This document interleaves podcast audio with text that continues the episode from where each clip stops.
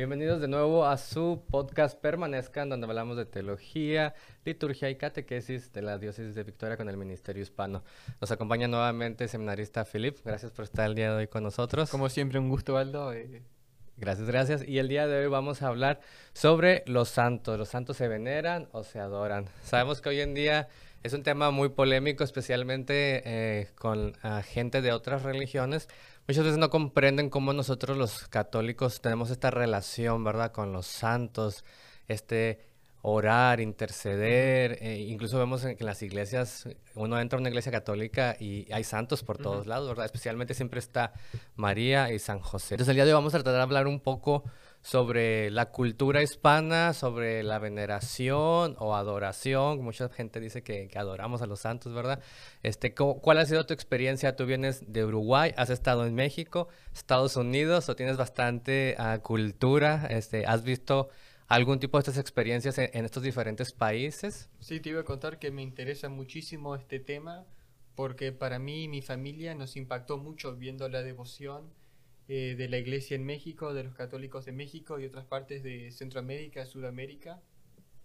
Cuando nosotros estábamos a entender más la fe, conocer más al Señor, también fue por medio de los santos. Y ahora yo también, ahora estoy en el seminario, ya voy cinco años, y por lo menos una vez por, semana paro en la capilla y le prendo una, una velita a la Virgen o una imagen del Sagrado Corazón. Entonces sí, es un tema re importante. Es una de las partes bellas de la, fe católica que tenemos los santos que nos acompañan. Pero sí, tenemos que tener el entendimiento propio en cómo acercarnos a ellos. Muy pues vamos a platicar el día de hoy nuestra experiencia. ¿Tienes algún santo preferido? Y si lo tienes, ¿por qué? ¿Nos podrías platicar un poco? Uno de, mis, de mis eh, santos preferidos, mi santo es Beato, el Beato Miguel Pro, que fue un mártir durante la cristiada sacerdote, que murió con los brazos extendidos como si estuviera en la cruz Em, proclamando Viva Cristo Rey, que ¿viste? el canto, el canto, viste, que se canta para esa fiesta de mis preferidos, pero viste el decir Viva Cristo Rey, Viva la Virgen, eh, también de mis preferidos. Entiendo que hasta en una época como que se saludaba, viste, una otra Viva Cristo Rey, que viva. Él, San Joselito, esos los santos de México, quiero mucho. Como sacerdotes, el Padre Pío y Santa Teresita. Em, me ha acompañado mucho en el seminario, en mi, en mi discernimiento, y ella fue fiel en las pruebas que se enfrentaba a ella en la formación, y siento que también me acompaña, que como ella lo sufrió, eh, me puedo relacionar mejor con ella y rezarle a ella, que ella intercede por mí a Dios. ¿Y de los tuyos? A ver, aquí, aquí, tenemos en el estudio, no sé si se alcance a ver, ¿verdad? Pero a San Juan Pablo II y Santo Padre Pío de Pretelchina. A mí Juan Pablo II, porque yo pienso que es de los santos por predilección de la mayoría de los jóvenes, ¿verdad? ¿Por qué? Porque es un santo con el que crecimos muchos de nosotros. Eh, cuando éramos jóvenes, él era el Papa, su tiempo, y, y al verlo, él irradiaba la, la, luz de Cristo, ¿verdad? Recuerdo que en México le gustaba a él mucho visitar a, a México y iba y se llenaban los estadios, la gente quería verlo. ¿Por qué? porque era ese verdadero rostro de Cristo en la tierra, la manera en cómo él aportaba su sacerdocio, cómo se relacionaba con los jóvenes. Entonces fue algo que me impactó a mí desde que iba creciendo, ¿verdad? Y, siempre lo, lo, admiré como, como ese gran santo de, de, regresar a los jóvenes, ¿verdad? Este, a la iglesia católica e incluso los grandes dichos de él, no tengan miedo, ¿verdad? Son los, los nuevos santos de, de este milenio. Entonces ha sido muy importante él este, en mi vida. Pío Petricina, su historia, ¿verdad? De, sufrimiento, su historia de, ser obediente, ¿verdad? Y tener la fe eh, en Dios, este, entre otras este, historias que tiene, ¿verdad? Ahí, pero es impresionante también, un ejemplo a seguir y marcaron, ¿verdad? Marcaron mi, mi fe y como decías tú, si te fijas, los santos que, nos llaman la atención o que nos atraen este, son aquellos que han pasado por momentos difíciles en su vida. Miguel, uh, Beato Miguel Pro, este, San Joselito, como lo conocen allá en México. Uh, yo recuerdo que a mí me comentaban que un santo es aquel que vive de una manera heroica su fe y qué mejor que la cristiada. ¿Nos podrías platicar un poquito sobre la cristiada? ¿Qué fue lo que pasó o, por qué esa situación en México? No sé si... Sí, sí. Eh, ocurrió la famosa cristiada en el siglo XX en México, donde hubo eh, persecución de los católicos o siendo oprimidos por el gobierno. Y de ahí, viste, salieron los cristeros, se les llaman los, que, los católicos que se enfrentaron al gobierno para defender eh, los derechos a adorar a Dios, eh, como nos enseña la iglesia, a defender el lugar de la iglesia en la cultura. Y algunos, como estos mártires, San José Sánchez del Río, San Joselito y Miguel Pro, dieron sus vidas defendiendo a la iglesia. Y también un dicho parecido que escuché recientemente a lo que decís vos era, en los tiempos más difíciles de ser un fiel católico, son los tiempos más fáciles para ser un santo. Entonces no hay que, como dice Juan Pablo II, también viste, no hay que tener miedo y, y en nuestra cultura hoy, viste, nos enfrentamos muchas pruebas, pero como han hecho muchos y que nos acompañan, nosotros también podemos ser santos. Así es, y para eso tenemos estos ejemplos, ¿verdad?, a seguir. Pero entonces la pregunta del día de hoy, ¿a los santos se veneran o se adoran? Porque no sé si, si a alguien más le haya pasado esta experiencia, pero siempre que alguna otra persona tiene dudas sobre la, la fe católica, ¿verdad? Lo primero que nos cuestionan es, ¿y ustedes por qué adoran a los santos? Entonces, ¿tú qué piensas? ¿Adoramos a los santos o los veneramos? la adoración, viste, solo nuestra adoración solo la merece Dios. Entonces, adoramos al Señor y veneramos a la Virgen Santísima y a todos los santos. Exactamente. Entonces, a lo mejor donde está un poco la confusión es históricamente hablando, nos podemos remontar a este a los primeros siglos, ¿verdad? En el Imperio Constantino, el Imperio Bizantino a los iconoclastas, que eran aquellos que estaban en contra del icono, aquellos que no querían una representación, ¿verdad?, de la divinidad, este, y, vemos que era por diferentes motivos, ¿verdad? Muchas de las hipótesis dicen que era porque en esos tiempos el imperio o, la um, cultura de los musulmanes estaba invadiendo al imperio, ¿verdad? Estaban expandiéndose y también pues la influencia de los judíos. Y sabemos que, que estas dos ah, religiones, tanto los musulmanes como los judíos, ellos no, no tienen esta representación de la divinidad como la teníamos nosotros. Entonces en ese imperio se fue yo creo que absorbiendo esa ideología y fue por eso que se empezó a, prohibir este, esta representación de la divinidad, ¿verdad? Pero sabemos que ah, grandes líderes teológicos como San Juan Damasceno fueron los primeros que hicieron esa identificación que tú decías. Una cosa es adorar y otra cosa es venerar. La adoración solamente se hace a Dios y la veneración se hace a aquellas personas que, como ya hemos mencionado, murieron, ¿verdad? O vivieron su fe de una manera este, heroica. Entonces, hay que diferenciar muy bien esos dos tipos de situaciones, ¿verdad? Porque se puede dar la confusión, a lo mejor en nuestra cultura, la cultura popular, ¿verdad? De, de que se piensa que estamos adorando eh, a, los, a los santos, ¿verdad? Que, que no es así, solamente adoramos este, a Dios. Sí, puedo entender cómo hubiera sido difícil para los primeros cristianos entender esto, porque eh, nació el cristianismo de la cultura de las tradiciones judías, que no había muchas imágenes, estaba el templo, claro, pero Dios seguía siendo alguien misterioso, alguien que se les aparecía en la montaña o algo. Pero todo eso cambió, entiendo, ¿viste? En Jesucristo que nos dio, ¿viste? Una representación física de quién es Dios. Creo que habló eh, San Juan de eso, pero ¿sabes algo más? Sí, sabes que es, me llama la atención eso porque incluso, como bien mencionabas, ¿verdad? Antes de Jesucristo, pues no conocían una imagen, una representación de, de Dios, ¿verdad? De la divinidad. Pero ahora con Jesucristo tenemos esa encarnación del verbo y es donde se empiezan a generar a tratar de plasmar las imágenes. Y una de las cosas interesantes históricamente es de que pues mucha gente sabemos que la Biblia no está como el día de hoy traducida a todos los lenguajes, ¿verdad? y mucha gente no tenía acceso o no sabían leer, ¿verdad? Entonces, la manera de evangelizar en aquellos tiempos era a través de las imágenes. Entonces, a lo mejor la gente no sabía leer, pero si entraba a una iglesia y veía los vitrales y veía la historia de la salvación, podía entender de una manera más, más fácil. En mi caso yo soy visual.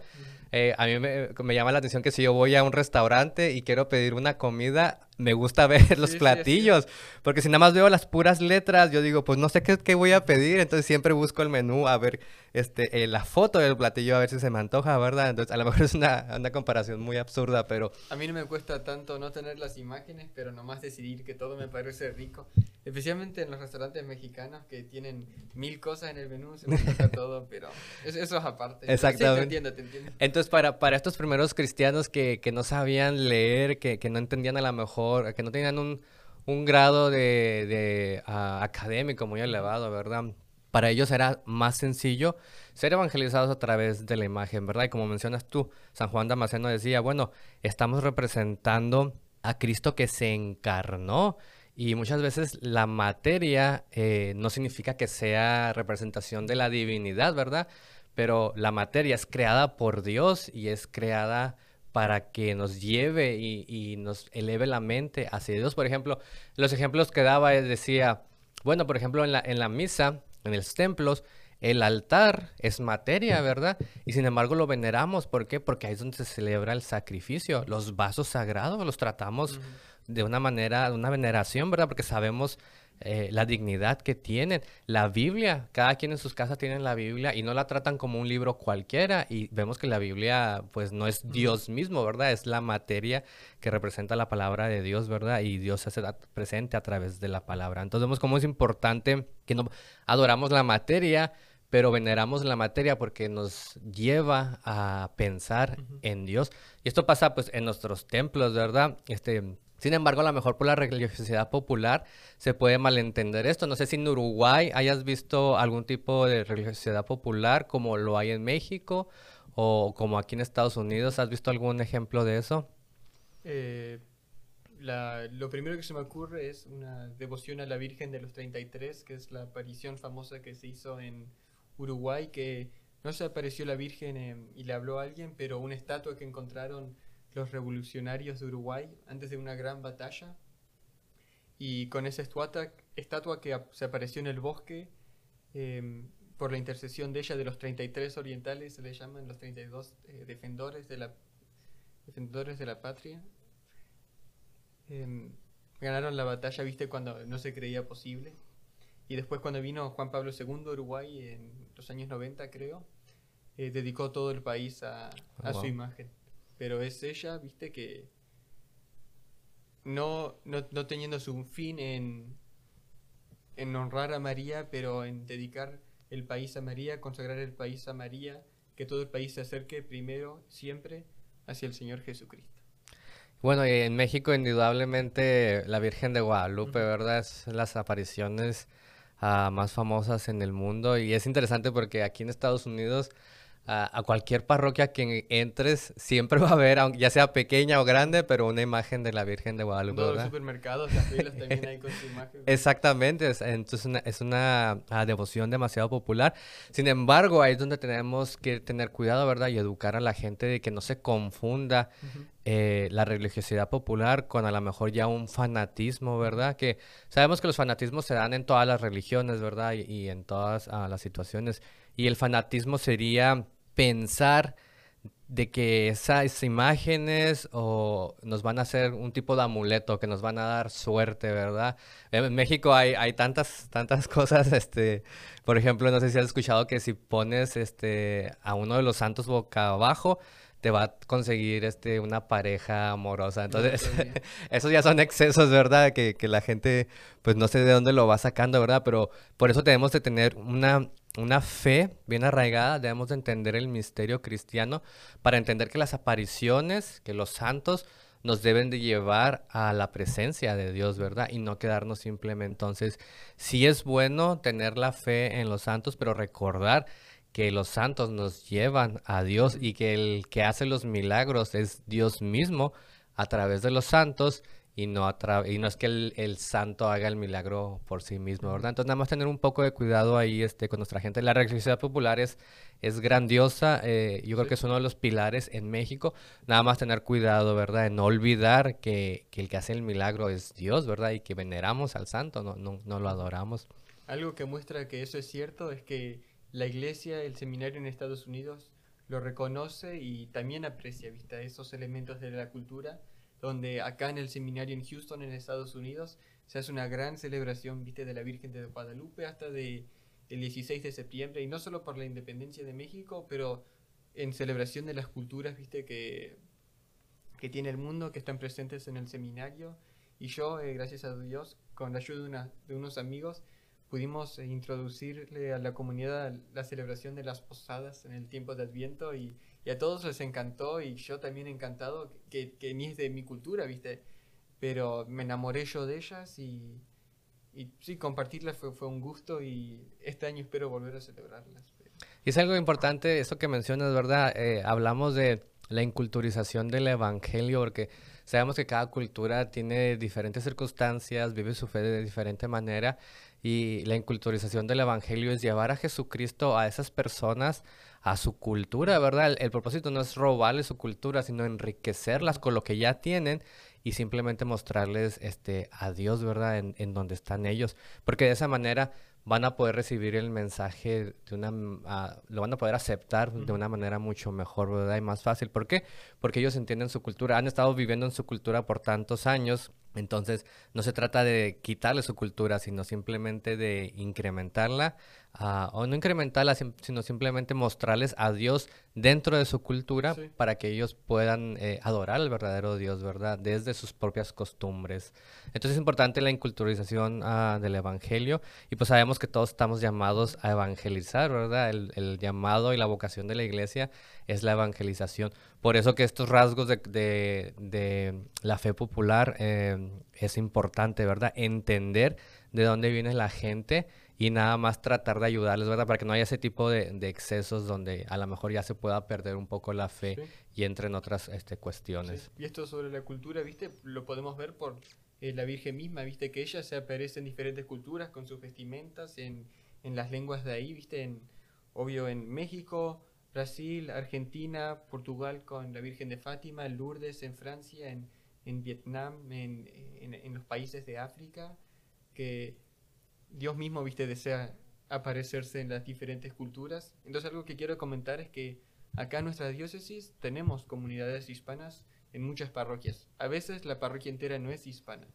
pero que uno no tenga miedo a compartir eso con la comunidad, ¿viste? No es que de la cultura de la cultura que sea, ¿viste? o asiática, africana, hispana o de acá, no es algo, ¿viste? que nos tenemos que mezclar y ser todos iguales, pero compartir de, estas culturas y que todos disfrutemos de ellas. Entonces, si no se celebran las posadas, viste, en la, en, una parroquia tal vez de acá de la diócesis, tal vez podamos ayudar o tal vez los que nos escuchen eh, puedan acercarse al Padre para tratar de empezar algo así, una celebración más linda para el 12 de diciembre, para la Virgen de Guadalupe o cosas así, pero sí, como, como hemos dicho, viste, son cosas bellas y así, me gusta, compartir. Me gusta, me gusta tu, tu, punto de vista porque vienes de una diferente cultura y has visto cómo estas posadas, ¿verdad? O estas celebraciones eh, hispanas en México han enriquecido tu fe, ¿verdad? Y no se trata de que, oh, ahora yo nada más quiero celebrar lo de México, no, se trata de que tú tienes tus propias uh, culturas, tienes tus propias festividades,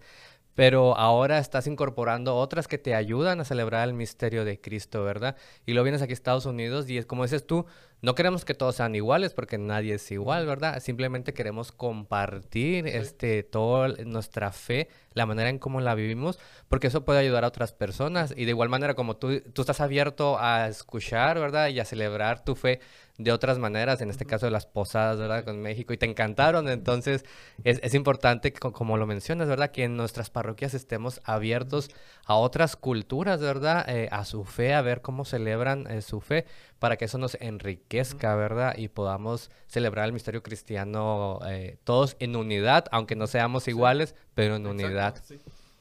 así es, uno de los ejemplos más extremos es que cuando estábamos celebrando las culturas asiáticas, especialmente el Año Nuevo vietnamita, el Año Nuevo chino, eh, aunque nunca lo había hecho dos años seguidos, mis primeros dos años en el seminario, era uno de los que me animé a disfrazarme como, como un dragón, oh, wow. no sé qué, con la bruta máscara y dando vuelta y eso, pero re divertido, ¿viste? Y ayudando, ¿viste? Así a nuestros compañeros de esos países, compartir eso, porque en ese entonces tal vez no había tantos de ahí.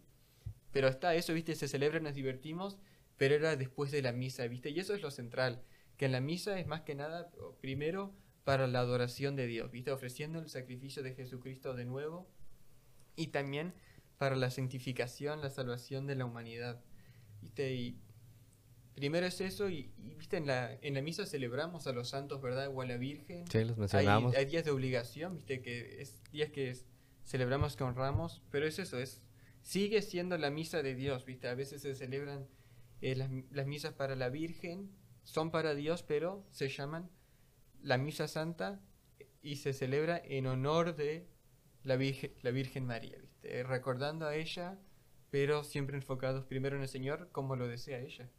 Me, me, me gusta ese, ese punto, voy a seguir por esa línea porque otra de las cuestiones que nos preguntan, ya hemos, hemos estado hablando de cómo la Virgen se aparece, ¿verdad? Y la Virgen se, ah, con los rasgos de la propia cultura, ¿verdad? Para que esa gente pueda incrementar su fe y pueda creer en, en Cristo, ¿verdad? Entonces, otra de las preguntas que nos han hecho muchas veces es, ¿se les puede orar a los santos? Mucha gente me dice, bueno, entiendo que es diferente la adoración a la veneración. A los santos se veneran, ok, perfecto. Pero ¿por qué yo habría de orar a un santo si puedo orar directamente a Dios, verdad? Entonces mucha gente me pregunta, ¿es, ah, correcto pedir la intercesión de algún santo o de María o, o, nada más yo debería hablar este, con Dios? ¿Qué piensas al respecto? Claro que sí, se puede. Otro ejemplo, viste, de nuestra Virgen es en la boda de Caná, donde tal vez es el primer ejemplo donde la Virgen intercede, viste, para sus hijos en cuando se acaba el vino, ella es la que se acerca al Señor, más cerca que el Señor que la Virgen, tal vez no haya. Dios mismo, viste, en la Trinidad. Pero después, la Virgen, la Madre de Jesús, que en esa relación, viste, todos los santos en, en el cielo, que están compartiendo en esa unión con Dios, tan cerca a Él, le estamos pidiendo a Dios, viste, un favor, sea lo que sea, pero está bien hacerlo por medio de estos santos, yo lo hago siempre. Ahí me, me Dentro de cuando explicaba a San Juan Damasceno, también él, eh, aportaba o ayudaba a esta teología de decir, es correcto venerar a, los santos, ¿verdad? Y él decía que se le puede hacer oración o pedir intercesión a los santos porque creemos que Dios es un Dios de vivos y no de muertos, ¿verdad? Sabemos que la Iglesia Católica cree en el juicio final, que es cuando Jesucristo va a venir por segunda vez y va a, juzgar a todos, ¿verdad? Y va a haber eh, la resurrección de los cuerpos. Pero también creemos en un juicio uh, temporal, ¿verdad? En un juicio que inmediatamente cuando la persona muere se hace un juicio, ¿verdad? Entonces, uh, creemos que estos santos, ¿verdad? ya están en el paraíso gozando de esa visión beatífica con Dios, ¿verdad? Entonces, es por eso que eh, San Juan Damasceno nos decía, sí podemos orarle a los santos, porque ellos ya están en presencia de Dios, están en comunión, así como María Santísima, María está en comunión con, con Dios, ¿verdad? Desde, desde la tierra ella ya estaba en comunión con Dios. Entonces, eso yo creo que sería algo importante saber que creemos que, que Dios es un Dios de vivos, es, es, decir, las personas que mueren no están simplemente muertas, ¿verdad? O descansando en un sueño, sino que ya vemos que tienen presencia y tienen participación. Por ejemplo, no sé si te acuerdas en el Evangelio, cuando habla la parábola de, de, Lázaro, ¿verdad? O cuando está Jesús en la cruz y que está el ladrón bueno y que le dice Jesús, hoy estarás conmigo en el paraíso, ¿verdad? Entonces yo pienso que es importante entender eso para cuando hagamos nuestra oración, porque es una oración válida, ¿verdad? La misma Biblia dice, este, hagan oración constantemente y intercedan los unos por los otros. Entonces, volvemos a que somos familia. Hoy en día eh, eh, la, cultura nos dice, sé independiente, no dependas de nadie, tú eres tú solo, busca por tu uh, felicidad. Pero vemos cómo la comunión de los santos, creer en los santos, nos devuelve esa unión familiar de que todos somos una familia y que entre familia todos nos apoyamos. Entre familia siempre estamos el uno por el otro. En la vida todos tenemos, viste, a unos conocidos, viste, que sabemos que rezan el rosario todos los días, sí. nos gusta irnos a sacerdotes, viste, que pedirles que ellos recen por nosotros. Los otros días estaba enferma eh, la abuelita de un amigo y pude ir, viste, a conversar con nuestro obispo, que yo creo es un hombre santo, y le pedí que ofrezca la misa por su salud y, y puedo hacerlo ese día, viste, y lo, aprecio mucho por eso. Y si podemos hacerlos con ellos, nuestros sacerdotes, eh, madrinas, abuelitas, sea quien sea, amigos, ¿cómo no vamos también a acercarnos a los santos que ya son santos porque se, ha comprobado que han ocurrido milagros por su intercesión? ¿viste? Es por Dios, pero gracias a ellos, por medio de ellos. Entonces sí, estoy totalmente de acuerdo. Es interesante, me gusta que menciones a los sacerdotes porque es verdad, y, o sea, imagínate el sacerdote está consagrando el pan y el vino ah, y lo transforma con el poder de Dios del Espíritu Santo en la epíclesis, en el cuerpo y la sangre de Dios, ¿verdad? Entonces está en ese momento íntimo con Dios, en presencia de Dios. Entonces, pedirle a, un sacerdote que interceda por, ya sea por la salud o por cualquier cosa, ¿verdad? Por cualquier situación, eh, pues estamos pidiéndole que en ese momento sagrado de, intimidad con Dios, pues traiga nuestras intenciones, ¿verdad? A, a Dios. Entonces, que qué momento tan más, más grandioso. Claro, Dios escucha la oración de todos, ¿verdad? Sin embargo, como decías tú, creemos que hay gente que por su fe está tan cerca de Dios que pues también le pedimos que nos ayude, ¿verdad? Con la oración. Y en este caso los santos, como mencionabas, pues ya están viviendo en comunión con, con Dios, ¿verdad? Y la santidad de la que ellos participan es la gracia de la divinidad de Dios. Entonces, al pedirle a un santo, pues es le estamos pidiendo a Dios mismo, ¿verdad? Porque ellos ya están en comunión, están en esa misma participación. Entonces, pienso que es, es bueno eh, rezar a los santos, venerarlos, ¿verdad? Pero siempre recordando que nosotros queremos llegar a participar de esa vida de que ellos ya están participando. Por eso tenemos las imágenes de algunos santos, ¿verdad? Porque al verlos a ellos nos recuerda primero que nada la vida de fe que tuvieron y segundo, queremos como ellos llegar al cielo y participar de, esa divinidad. Entonces, es importante tener eso en mente cuando vayamos a la celebración eucarística, que veamos a todos los santos, Recordemos que la liturgia de la tierra es una representación de la liturgia eterna con Jesucristo y que así como ellos están en, plenitud con Dios, nosotros también queremos llegar, ¿verdad? Entonces por eso les pedimos de que, oye, ayúdanos, tenemos estos problemas o a lo mejor tenemos momentos difíciles, eh, danos un poco de, de, esa ayuda, de esa fortaleza, pídele a Dios que nos dé esa fortaleza. Siempre me gusta recordarle a la gente lo que creo totalmente, es que la Iglesia Católica es la vía más segura hacia el cielo. Eso primero es porque es la iglesia verdadera, fundada por Cristo, contiene la verdad entera, defiende eso, proclama eso, pero también en parte es porque tenemos la comunión de los santos, que profesamos en el credo, que creemos en ellos y también nos apoyan en este camino hacia el cielo. En diferentes épocas de nuestras vidas tal vez haya diferentes santos, pero es una devoción popular en la iglesia, tal vez más popular antes que el santo del día de tu bautismo, que celebraba su día ese día, sea por toda tu vida un fiel intercedor tuyo. Eh, también eh, elegimos un santo que nos defienda, que nos acompañe en el día de nuestra confirmación. El mío es San Isidro. Quería eh, ser un agricultor en ese entonces cuando me confirmé, y por eso le elegí a él, el patrono de los agricultores, de los que trabajan en el campo. Y aunque ahora estoy persiguiendo, ¿viste? discerniendo el sacerdocio, él tenía una gran devoción de la Eucaristía. Entonces, aunque sigue siendo un buen patrono mío, aunque aunque él era casado, su esposa también es Santa, Santa María. Lo quiero mucho, ¿viste? Es una relación que podemos formar con los santos.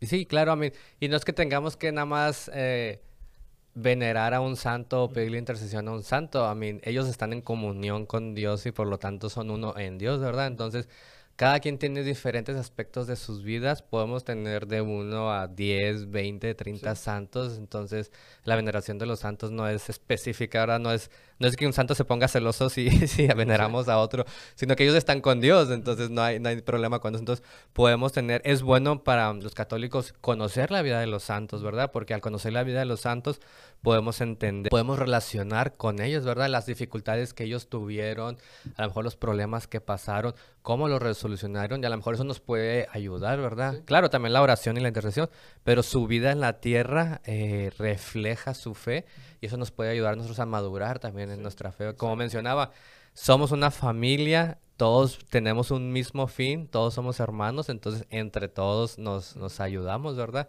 En tu familia, ¿cómo, cómo se ha visto esta, ah, esta ayuda entre ustedes? Uh, ¿cómo, ¿cómo, podrías eh, desarrollar eso y, ponerlo en contexto de la iglesia, los santos? Tiene que ver con, con, lo que decías hace un ratito, con esto. En mi familia hay una devoción a Santa Mónica, que es la mamá de San Agustín, que cuando estaba eh, su hijo San Agustín alejado de la iglesia, cuando ella era cristiana, durante años, décadas estuvo rezando para su conversión y al final lo logró y ahora es doctor de la iglesia, uno de los santos más grandes. Y todos tenemos conocidos o familiares, amigos que tal vez se han alejado y deseamos, y deseamos que vuelvan a la iglesia. Entonces, Em, yo diciendo eso para conocidos míos, mi familia, con mis papás, conociendo estas, estas eh, siendo la historia de Santa Mónica, tenemos así devoción de ella.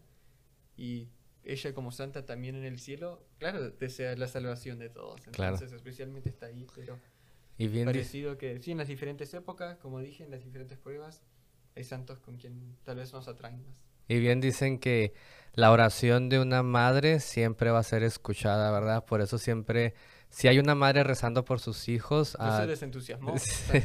sí, téngalo por seguro que, que, esa oración va a ser escuchada. Y es por eso que la Virgen María, ¿verdad? Es una gran intercesora porque pues es la madre de, Dios, ¿verdad? Pero también es madre nuestra. Entonces, cuando le, pedimos por su intercesión, cuando pedimos para que, que ore por nosotros, pues Qué, qué, gran oración la de una madre que es la madre de Dios y madre nuestra, ¿verdad? Si nuestras madres terrenales tienen un poder inmenso en su oración, ahora imaginarnos la oración de la Virgen María. Es por eso que la Virgen de Guadalupe está en todas las iglesias, es patrona de las Américas y es tan importante en nuestra, en nuestra cultura, ¿verdad? Ese poder de intercesión que, que ella tiene sobre pues todos nosotros. ¿O más que gustes agregar el día de hoy? Si no, finalizamos nuestro podcast. No, re buena la conversación, te agradezco, Aldo. Muchas gracias por estar con nosotros el, día de hoy. Este es el último episodio en el que está con nosotros. Por ah, ahora, por ahora. por ahora, ¿verdad? Por esta temporada. Eh, va a regresar a su formación al seminario. Entonces pedimos a todos ustedes que por favor recen por él, por su vocación que le pidan a los santos la intercesión para que pueda ser un buen sacerdote. Eh, esperamos poderte ver pronto aquí en el, podcast. Eres bienvenido. Y pues a todos ustedes, muchas gracias por sintonizarnos de nuevo en este subpodcast Permanezcan, donde hablamos de teología, catequesis y liturgia de la diócesis de Victoria. Muchas gracias, nos vemos pronto. Hasta luego.